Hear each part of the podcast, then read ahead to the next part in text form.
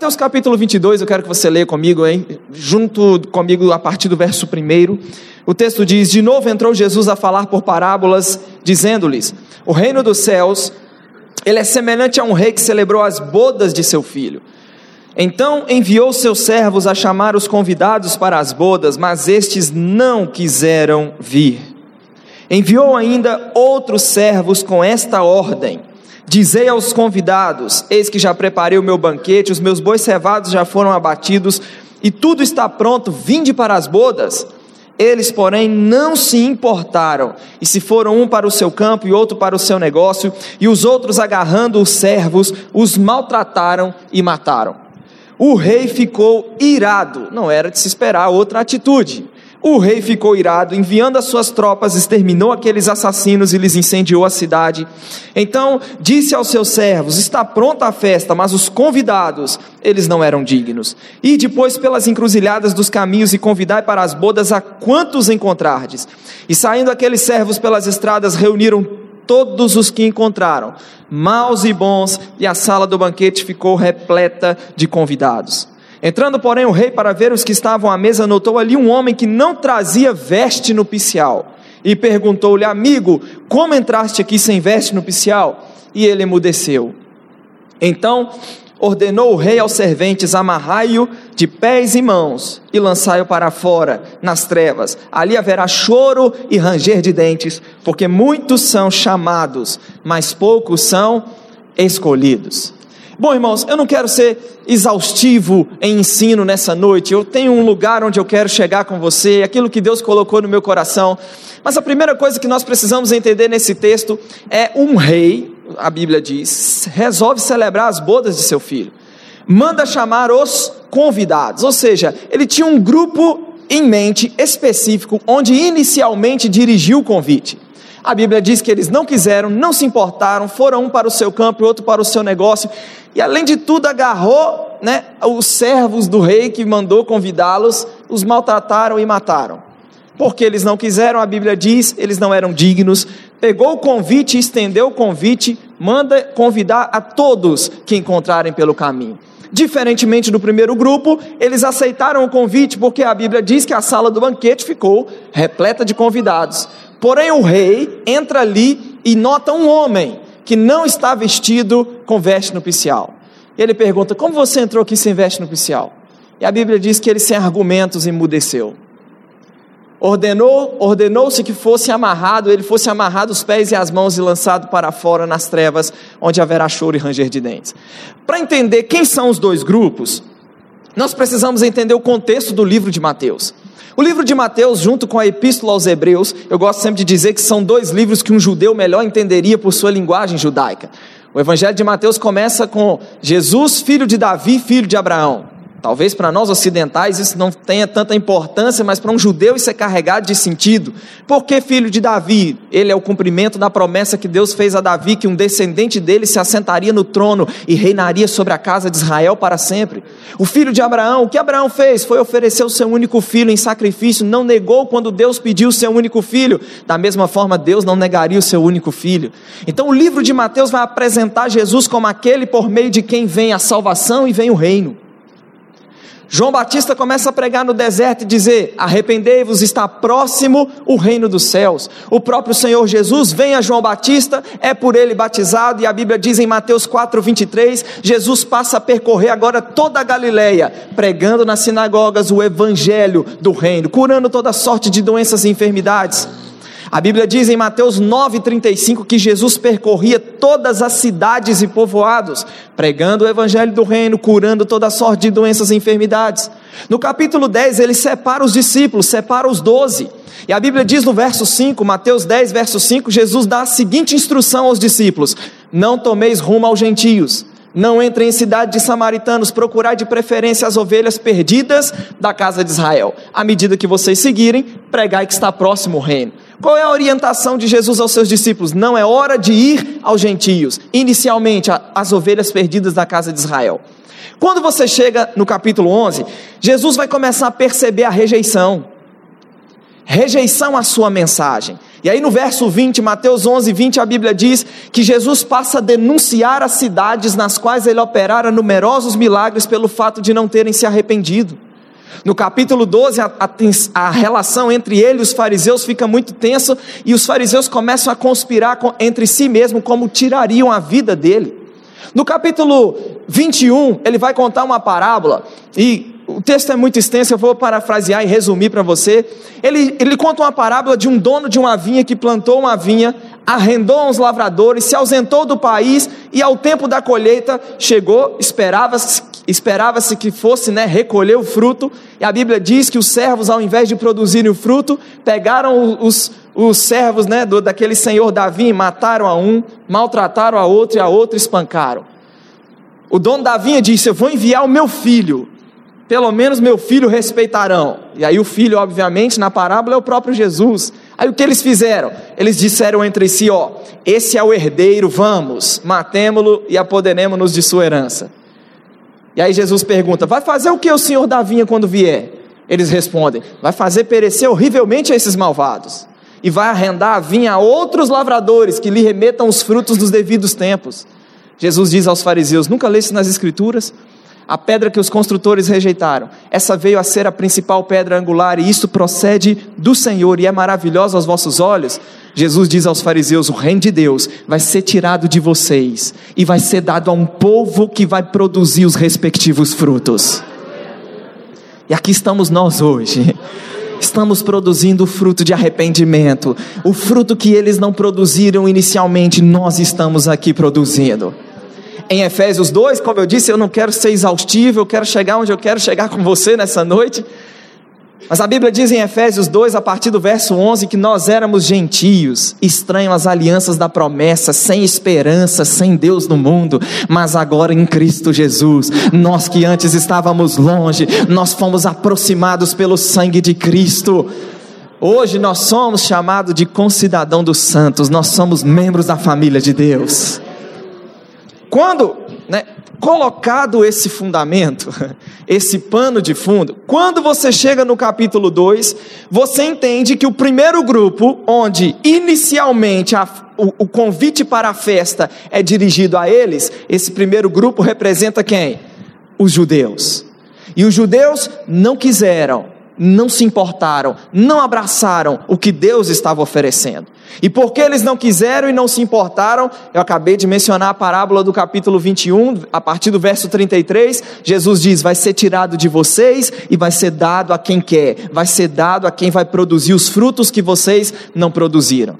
Então, o primeiro grupo que não quis, não se importou, judeus. Ficou claro isso?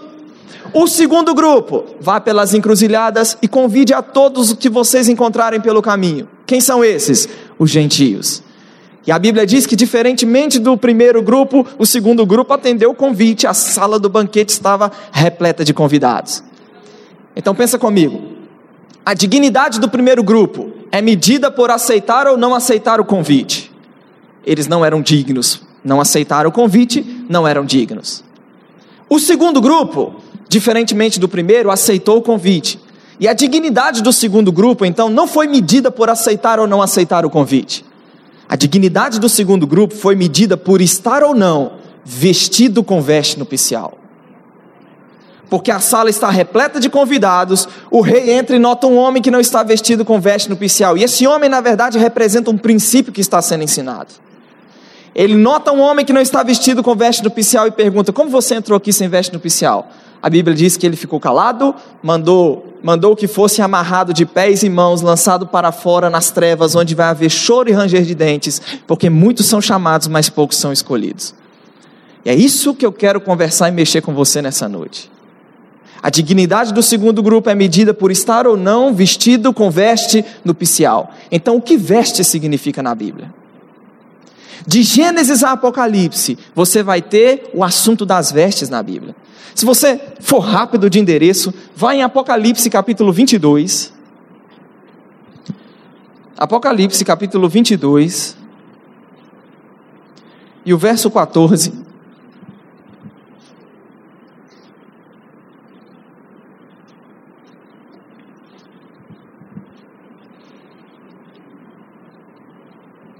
Quem achou? Podemos? 22, verso 14. Bem-aventurados aqueles que, o quê? lavam as suas vestiduras no sangue do Cordeiro, para que lhes assista o direito à árvore da vida e entrem na cidade pelas portas. Que o Apocalipse descreve, só vai entrar na cidade. Que cidade? A Nova Jerusalém, que vai descer do céu da parte de Deus. Só vai entrar na, na Nova Jerusalém quem lavou as suas vestiduras e as alvejou no sangue do Cordeiro. Quando você vai para Gênesis, vá comigo para Gênesis, no capítulo 3. Gênesis capítulo 3. Eu quero ler com você o verso 7. Gênesis capítulo 3 e o verso 7. Você né, conhece muito bem a história. A mulher é tentada, come do fruto, dá ao marido e ele come. Verso 7 diz: resultado né, da desobediência. O, o versículo 7: Abriram-se então os olhos de ambos e percebendo que estavam o quê? Nu, de novo essa história de vestes. Percebendo que estavam nus, coseram folhas de figueira e fizeram cintas para si. Quando ouviram a voz do Senhor Deus, que andava no jardim pela viração do dia, esconderam-se da presença do Senhor Deus, o homem e sua mulher, por entre as árvores do jardim. E que chamou o Senhor Deus ao homem e lhe perguntou: Onde estás? Ele respondeu: Ouvi a tua voz no jardim, e porque estava nu, tive medo e me escondi. Adão se esconde de Deus porque o texto diz claramente: porque eu estava nu, tive medo e me escondi. O que a nudez aqui reflete? A nudez reflete a quebra da comunhão. O relacionamento entre o homem e Deus está comprometido por causa do pecado, e o homem está consciente desse relacionamento comprometido e quebrado. E essa comunhão quebrada, comprometida entre o homem e Deus é refletida no texto pela linguagem da nudez, porque estava nu, eu tive medo e eu me escondi. Agora, se você ler o versículo 21, leia o verso 21 do capítulo 3, a Bíblia diz, 3, 21 de Gênesis, a Bíblia diz: Fez Deus vestimentas de pele para Adão e sua mulher e os vestiu. Olha para mim. Se nudez reflete a, incapacidade de relação entre o homem e Deus, incapacidade de comunhão entre o homem e Deus, o que Gênesis está mostrando? Gênesis está mostrando para que essa comunhão seja restaurada, o próprio Deus vai providenciar as vestes, o próprio Deus vai vestir o homem, e, uma, e por uma in iniciativa do próprio Deus, Deus vai sinalizar para o homem tudo o que precisa ser feito para que a comunhão seja restabelecida. Eu vou, ter, eu vou tomar a iniciativa, eu vou tomar a providência, eu eu vou fazer o que é necessário para que eu e você estejamos de novo em comunhão. Se você contrastar o verso 7 com o verso 21, a Bíblia diz que Adão fez folhas, né, fez cintas com folhas de figueira. A Bíblia diz que Deus fez vestimentas de pele. É diferente? Concorda que é diferente? Para fazer vestimentas de pele, Deus teve que derramar sangue de animal. Para fazer vestimentas de pele, animal teve que ser morto. E aí eu te pergunto: o que o animal inocente tem a ver com a culpa do homem? Concorda que é uma boa pergunta? O que o animal inocente tem a ver com a culpa do homem? Nada. E o que Deus faz? Deus pega o animal inocente, e sacrifica um animal inocente para que com as peles do animal inocente ele cubra a nudez do homem culpado. Oh, aleluia.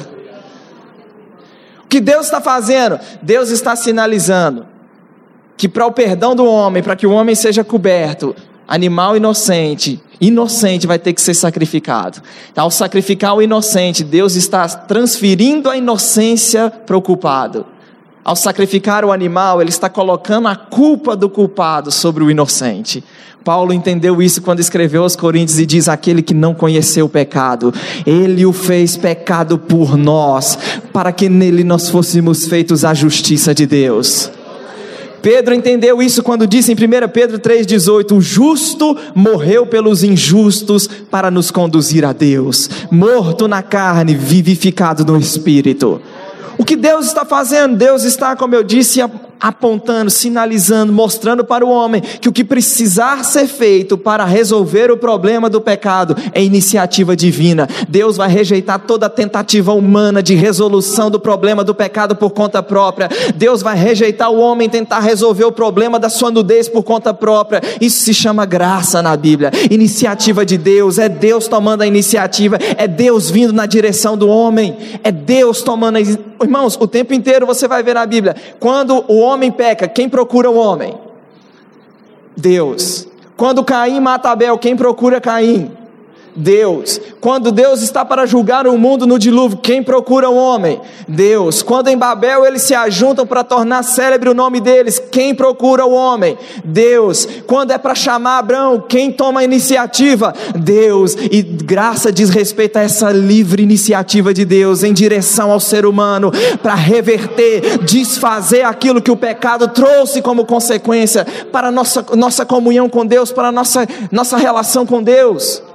Se você dê um salto comigo, dê um salto para Romanos. Romanos capítulo 3. Romanos capítulo 3, quero ler com você o verso 23.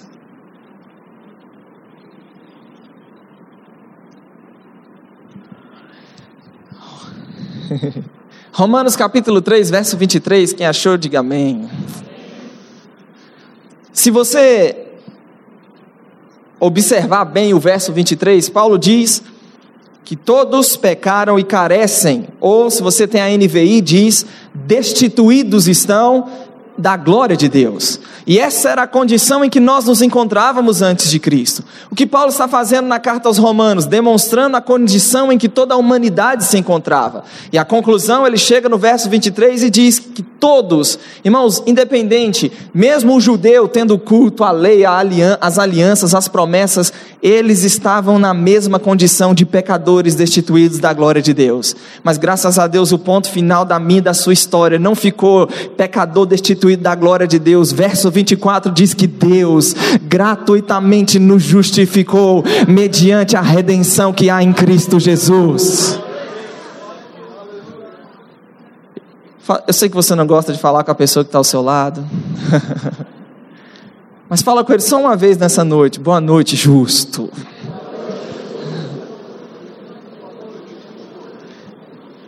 Nós fomos justificados gratuitamente, mediante a redenção que há em Cristo Jesus.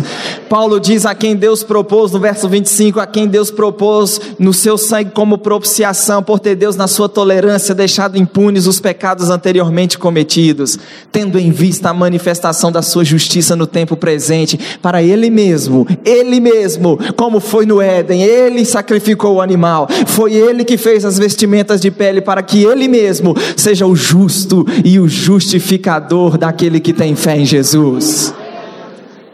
No capítulo 4, ele vai usar o exemplo de Abraão, tentando provar para os judaizantes que estavam perturbando a fé dos crentes em Roma, mostrando que Abraão se foi justificado pela lei, tendo que se gloriar, não porém diante de Deus. A circuncisão veio depois que Abraão creu em Deus, não foi ao contrário.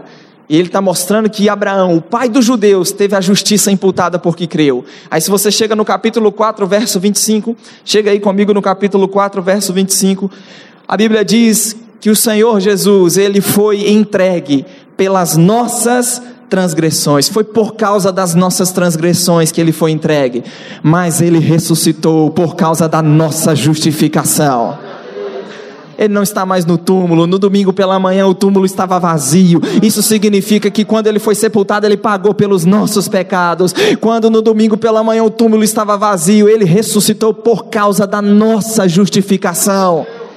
Romanos 5:1, resultado óbvio, se ele foi sepultado pelas nossas transgressões e ressuscitou por causa da nossa justificação, o que eu e você somos hoje? Romanos 5:1, justificados pela fé. Nós estamos em paz com Deus. Não precisa como Adão no Éden ter medo, se esconder. Por quê? Porque nudez, quebra de relacionamento não é mais essa a minha a sua condição. A minha a sua condição é porque é a minha a sua condição diante de Deus agora é de justos em paz com Deus, perdoados, reconciliados.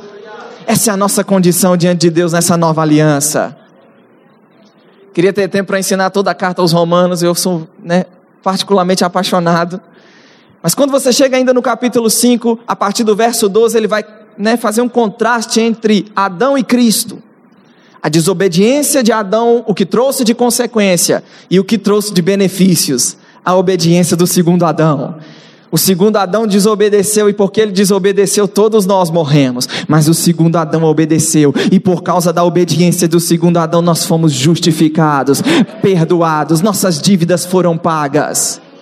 5,17, leia comigo. Se onde, né, os que receberam, 5,17, os que receberam a abundância da graça e o dom da justiça, reinarão em vida por meio de um só, a saber, Jesus Cristo. 18, Pois, assim como por uma só ofensa veio o juízo sobre todos os homens para a condenação, assim também, por um só ato de justiça, veio a graça sobre todos os homens para a justificação que dá vida. Irmão, que veio sobre a mim sobre a sua vida foi graça para a justificação. Paulo diz, porque, 19, como pela desobediência de um só, muitos se tornaram pecadores assim também por meio da obediência de um só, muitos se tornarão justos. Sobreveio a lei para que avultasse a ofensa, ou seja, a lei de Moisés, e Deus propositalmente fez isso. Por meio da lei de Moisés, o homem não podia se justificar. Não era a obediência do homem à lei de Moisés que o tornaria justo, que o tornaria justo diante de Deus. Lá no capítulo 3, no verso 19, Paulo já havia dito que a lei faz com que toda boca se cale e todo mundo seja culpável diante de Deus. A lei veio para avultar a ofensa. A lei veio para mostrar para o homem, né, seja o judeu, seja o gentio, que ele não podia se justificar por conta própria, porque desde o Éden Deus não aceitou a vestimenta de pele. Deus não aceitou a, a as folhas de figueira, Deus faria vestimentas de pele. Então sobreveio a lei para que avultasse a ofensa. Mas Paulo diz: onde abundou o pecado, superabundou a graça de Deus. Onde abundou o pecado, Paulo diz: superabundou a graça. A fim de que, como o pecado reinou pela morte, assim também reinasse a graça pela justiça para a vida eterna. O que está reinando nessa dispensação é a graça que está reinando. Foi por causa da justiça, a graça está reinando nessa dispensação. E aí é muito comum, hoje em dia, né, pastor? A turma pensar: se onde abundou o pecado, superabundou graça, eu vou continuar envolvido com o pecado eu vou continuar envolvido com o pecado, porque eu vou continuar experimentando de graça superabundando. Se quanto mais pecado, mais graça, eu vou continuar envolvido com o pecado. E às vezes, por ficar né, de uma forma desequilibrada só com um lado da verdade, esquecem que precisa existir da nossa parte uma resposta prática a essa justificação que foi realizada, não pelos nossos méritos, não pela nossa performance, não pelas nossas obras, não pelas folhas de figueira. Foi única e exclusivamente algo que Deus fez em Cristo por sua graça, iniciativa divina. Agora, há uma vida prática, não para alcançar justificação, mas para expressar justificação uma vida prática que vai expressar, vai exteriorizar essa nova vida, esse comportamento, essa nova vida nessa nova aliança, que vai ser um reflexo, uma consequência dessa minha e dessa sua justificação, que fomos agraciados por Deus por meio de Cristo. Como Paulo começa o capítulo 6? O que está escrito aí? Que diremos, pois? Permaneceremos no pecado, para que a graça seja mais abundante? Se onde abunda pecado, superabunda a graça, eu vou permanecer no pecado para que graça continue sendo abundante? Ele responde: De modo nenhum, como viveremos ainda no pecado, nós os que para ele morremos? Como nós vamos viver controlados por algo que morremos para ele? Ele vai explicar como o mestre que era. Ele vai dizer: ou vocês ignoram que todos nós que fomos batizados em Cristo Jesus fomos batizados na Sua morte? Fomos, pois, sepultados com Ele na morte pelo batismo, para que, como Cristo foi ressuscitado dentre os mortos pela glória do Pai, assim nós andemos agora em novidade de vida. Porque é possível andar em novidade de vida? Porque foi crucificado com ele o velho homem. Para que o corpo do pecado seja destruído e não sirvamos mais o pecado como escravos. Porquanto quem morreu está justificado do pecado. O 12 ele vai dizer o que? Não reine o pecado em vosso corpo mortal, de maneira que obedeçais às suas paixões. Não ofereça mais os membros do seu corpo ao pecado como instrumentos de iniquidade. Não, agora, justificados, perdoados, tirados da escravidão do pecado, ofereça os vossos membros a Deus agora, para servir a justiça. 6,14 ele diz: Porque o pecado não terá domínio sobre vós, porque vocês não estão debaixo da lei, vocês estão debaixo da graça que ele acabou de dizer? Ele acabou de dizer em 5:20 que sobreveio a lei para avultar a ofensa, onde abundou o pecado, nem se compara o que a graça fez, superabundou a graça de Deus. E agora, irmãos, nessa nossa condição, nessa presente dispensação, nessa nova aliança, não é o pecado que reina mais sobre nós, não é o pecado mais que é o nosso Senhor. Nós não vamos permitir o pecado. O pecado não tem mais domínio sobre nós, porque nós estamos debaixo da graça de Deus. E a graça de Deus nos tirou de debaixo do domínio do pecado. Eu não sei se você já leu, e talvez né, na cabeça de muitos o capítulo 7 parece uma confusão incrível. Eu quero fazer o bem e não consigo. O mal que eu não quero, esse eu faço. Eu olho para a lei de Deus, eu tenho prazer nela, mas eu vejo na minha, né, nos meus membros outra lei guerreando contra a lei da minha mente, que me faz prisioneiro da lei do pecado que está nos meus membros. 7:25, se eu não me engano, ele diz: "Desventurado homem que sou, quem me livrará do corpo dessa morte? Não é isso? 25? 24? Desventurado homem que sou, quem me livrará do corpo dessa morte? O que era essa expressão? Corpo desta morte. Essa expressão, se você estudar lá um pouquinho o contexto, você vai ver que era uma, uma, uma pena que os romanos aplicavam aos assassinos. Como assim, Tiago? Alguém cometeu um homicídio. Então, em alguns casos, pegava-se o próprio corpo e amarrava aquele homicida. Pegava o defunto, prendia o homicida, para que à medida que o corpo dele fosse se decompondo, aquilo era a condenação do próprio homicida. Os romanos eram criativos para matar suas vítimas. Então, quando Paulo diz: Quem me livrará do corpo dessa morte? Era isso que, significa, que significava. Era um defunto preso ao corpo de um homicida. E à medida que o corpo ia se decompondo, ah, aquilo era a própria condenação. O capítulo acabou aí, no verso 24. Hein? O livro acabou? Não. 25 diz o quê? Graças a Deus. Não esquece isso. Graças a Deus por Cristo Jesus. Amém? Romanos 8:1 diz o quê? Vamos, gente, quem está lendo, quem tá lendo junto comigo? Agora, pois, já nenhuma condenação há para os que estão em Cristo Jesus. Por que não há nenhuma condenação? Porque a lei do Espírito e da vida nos livrou da lei do pecado e da morte. Ei, sabe aquele defunto que estava preso e amarrado a nós e era a nossa própria condenação? Ei, a lei do Espírito e da vida nos livrou da lei do pecado e da morte. Esse defunto foi arrancado de você. Não há mais condenação para os que estão em Cristo Jesus. Agora, se você prestar atenção, olha o equilíbrio no ensino do apóstolo Paulo. Ele ensina a nossa justificação, mas ele também ensina a responsabilidade de uma vida que vai corresponder a essa justificação. E a Bíblia fala de uma esposa vestida de um linho finíssimo. Apocalipse 19, vá lá comigo de novo. Apocalipse capítulo 19.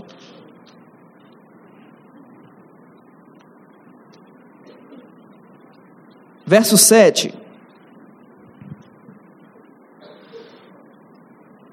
Apocalipse capítulo 19.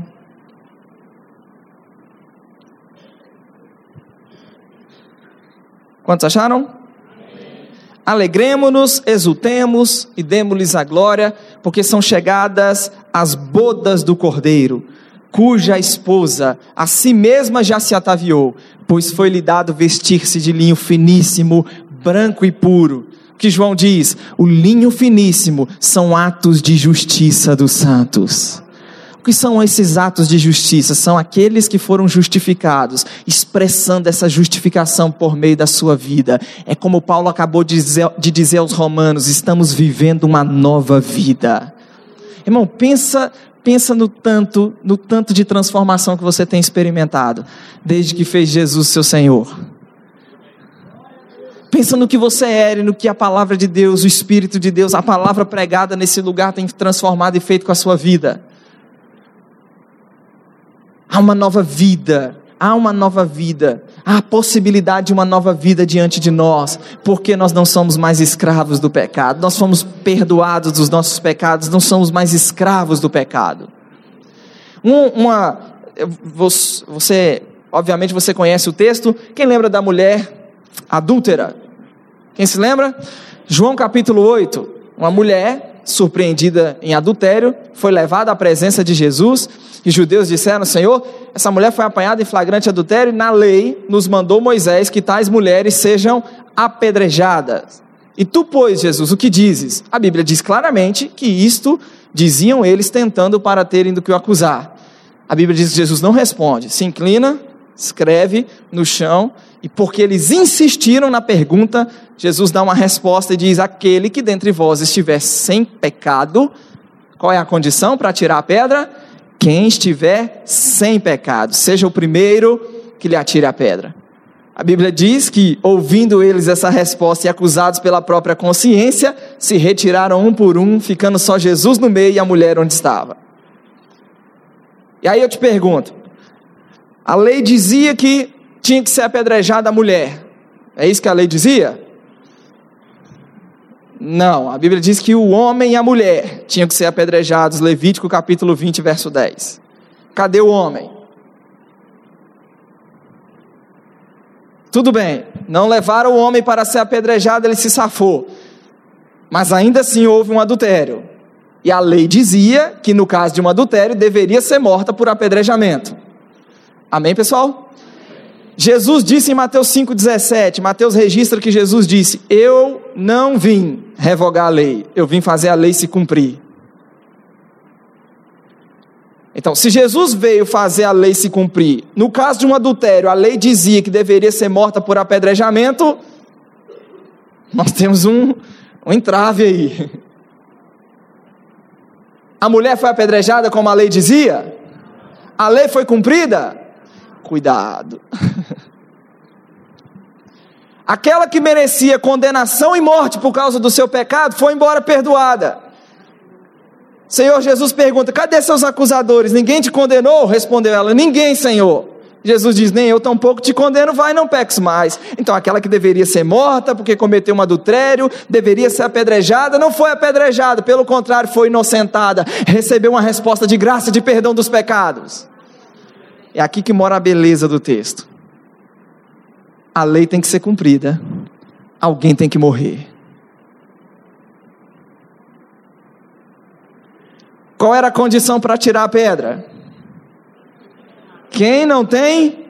Naquela história toda, quem não tinha pecado? Opa! Quem não tinha pecado? Jesus. Então ele tinha o direito de atirar a pedra, mas aquele que tinha o direito de atirar a pedra, aquele que tinha o direito de condená-la, ele disse: Nem eu tampouco te condeno. Porque ele diz: Nem eu tampouco te condeno? Porque na cruz do Calvário ele assumiu o lugar dela. Na cruz do Calvário ele assumiu o meu e o seu lugar. Na cruz do Calvário ele assumiu pela culpa dos meus e dos seus pecados. Diga amém. Louve ao Senhor por isso.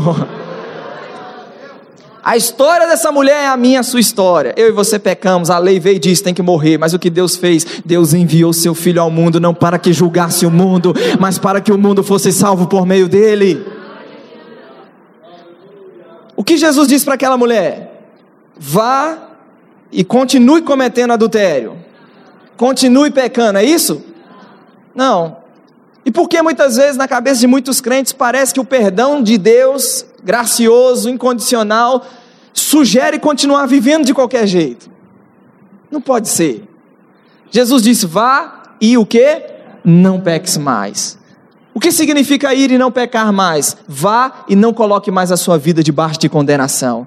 Deus não é uma espécie de um ser desmancha prazeres. Tem gente que vê enxerga o Senhor dessa forma. Deus está interessado em acabar com o meu prazer. Não sei, não pode isso, não pode aquilo, não pode aquilo outro. Não.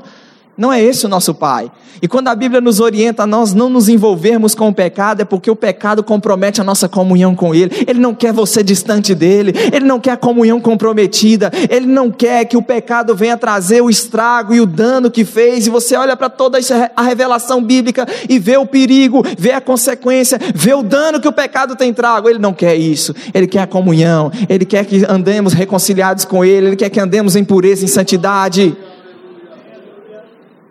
Se você for para Apocalipse 3, Apocalipse capítulo 3, Tony Cook, em seu livro Graça ao DNA de Deus, ele diz que graça é mais do que um paraquedas que nos salvou de uma queda catastrófica. Graça é um catalisador que nos impulsiona para uma vida produtiva e frutífera. Apocalipse capítulo 3, verso 5 verso 1, vamos chegar até o verso 5, Apocalipse 3. Estou quase terminando, quero ler mais duas, dois textos com você. Apocalipse capítulo 3.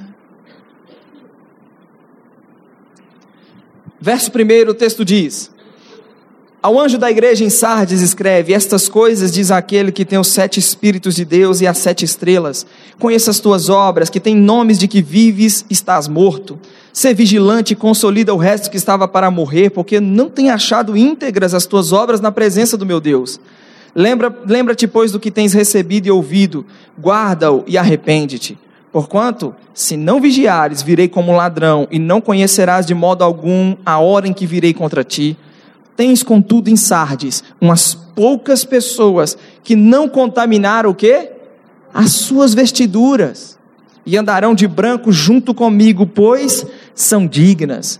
Eu te pergunto, irmão, o que suja as vestes? O pecado suja as vestes. Infelizmente, o Senhor Jesus olha para a igreja de Sardes e diz: poucas pessoas no meio da igreja que não contaminaram as suas vestes. E nós, eu tenho certeza que estou diante de um povo que não vai permitir que aquilo que Deus fez, a obra profunda de perdão, de justificação, nós não permitiremos que o pecado comprometa essa obra profunda que Ele fez e realizou em nós por meio de Cristo. C.S. Lewis disse que se o cristianismo é a verdade, ele tem infinita importância. Se ele é mentira, ele não tem nenhuma importância. Agora, o que ele não pode ser é de moderada importância. E a vida cristã não pode ser conduzida dando ao cristianismo moderada ou nenhuma importância. É sagrado, é sério o que nós estamos fazendo, o que nós estamos vivendo. A W. Tozer disse que santos sem a santificação são a tragédia do cristianismo. Fomos santificados em Cristo, justificados, livres do poder do pecado, mas somos também chamados a mantermos essa pureza, a mantermos essa santidade. Pedro diz: Não vos amoldeis as paixões que tinhas anteriormente na ignorância de vocês. Paulo diz em Tessalonicenses 4 que a vontade de Deus é a nossa santificação, que cada um saiba possuir o corpo em santificação e honra. Nós não vamos entregar os membros do nosso corpo ao pecado, não vamos voltar, retroceder aquela velha vida, irmãos, que nós sabemos de onde onde o Senhor nos tirou, nós sabemos de onde nós saímos, nós não vamos retroceder. Como Hebreus diz, o Senhor não se agrada dos que retrocedem para a perdição, nós não, pelo contrário, seremos o povo da fé para a conservação da alma, não vamos retroceder. Se você olha para esse mundo aí fora, se você olha para esse sistema aí fora, como Pedro diz em 2 Pedro, o Ló, o, o Ló que tinha sua alma justa atormentada pelo procedimento iníquo daqueles insubordinados de Sodoma. E você olha para as coisas, se você olha para o mundo, irmão, nós temos a nossa alma justa atormentada. E é por isso que nós não vamos nos conformar com este mundo, nós não vamos amar ao mundo, nem as coisas que no mundo há, nós nos manteremos puros, nós nos manteremos consagrados, nós nos manteremos fiéis ao Senhor. Então Jesus fala à igreja de né, Sardes, de poucas pessoas que não contaminaram as suas vestiduras. Se você for para Apocalipse 16, Apocalipse 16, e o verso 15.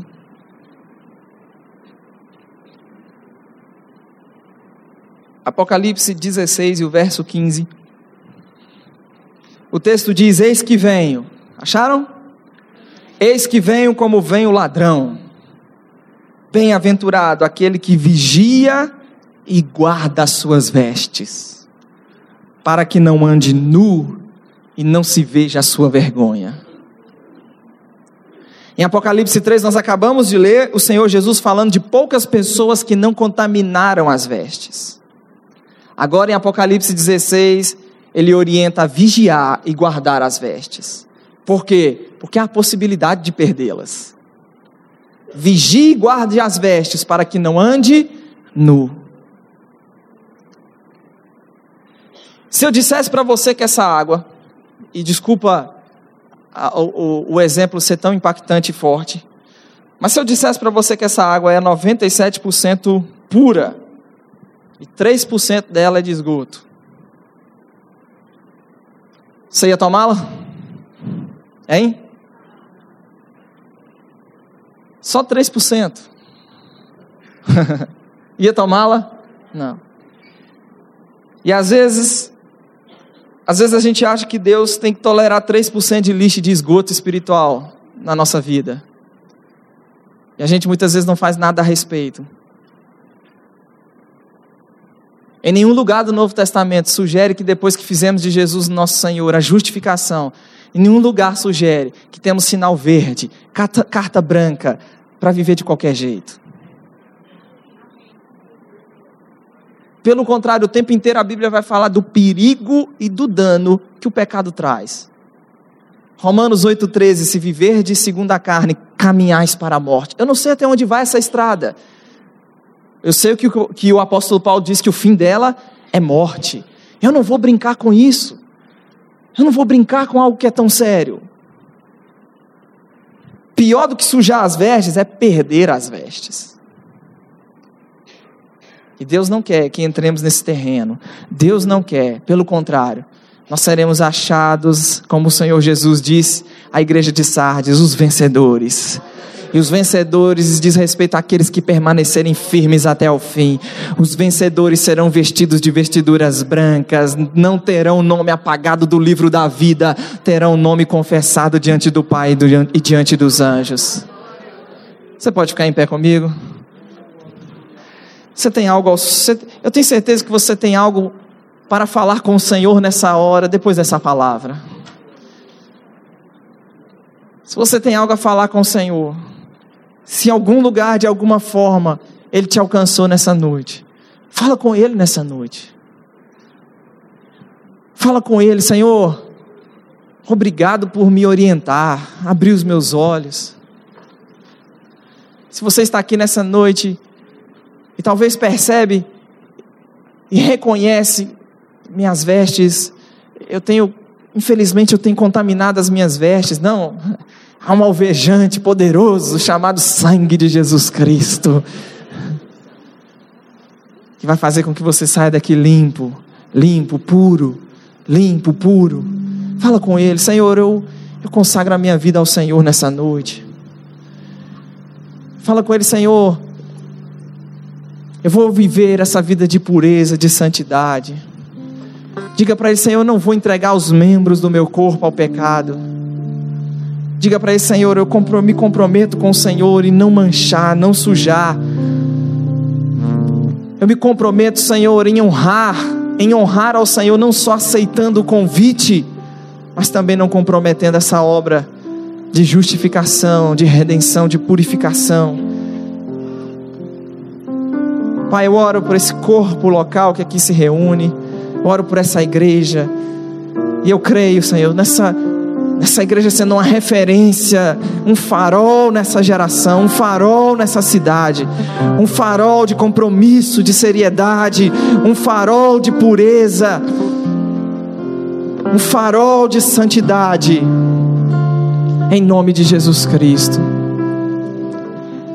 Que essa palavra possa encontrar um terreno fértil, onde vai produzir a 30, 60 e a 100 por um no coração dos meus irmãos em nome de Jesus. Eu queria, com seus olhos fechados ainda, né, perguntar a você que entrou aqui nessa noite, veio a convite de alguém. Você reconhece que algo diferente está acontecendo com você nessa noite. Você reconhece, reconhece a necessidade de salvação, de perdão. E como o próprio Senhor Jesus ensinou, uma obra que é do Espírito Santo, conduzindo ao arrependimento. Eu queria orar por você, eu queria que você no seu lugar se manifestasse, levantasse sua mão, você que diz: Eu quero nessa noite fazer de Jesus meu Senhor, eu quero de, fazer de Jesus meu Senhor, e eu quero a partir de hoje viver essa nova vida, viver essa alegria, viver isso que eu experimentei aqui desde que começou a turma da música a tocar, que alegria, que fervor. Eles não precisam de droga, eles não precisam de bebida. Eu quero isso para minha vida, eu quero entrar né, nessa, nessa nova realidade de vida. Tem alguém nessa noite, aí em cima da galeria? Talvez você mesmo que estava afastado do, da comunhão, afastado do Senhor, como Pedro diz, de, se desviou da verdade e veio aqui nessa noite. O Espírito Santo preparou essa noite para você, para alcançar você, alcançar o seu coração.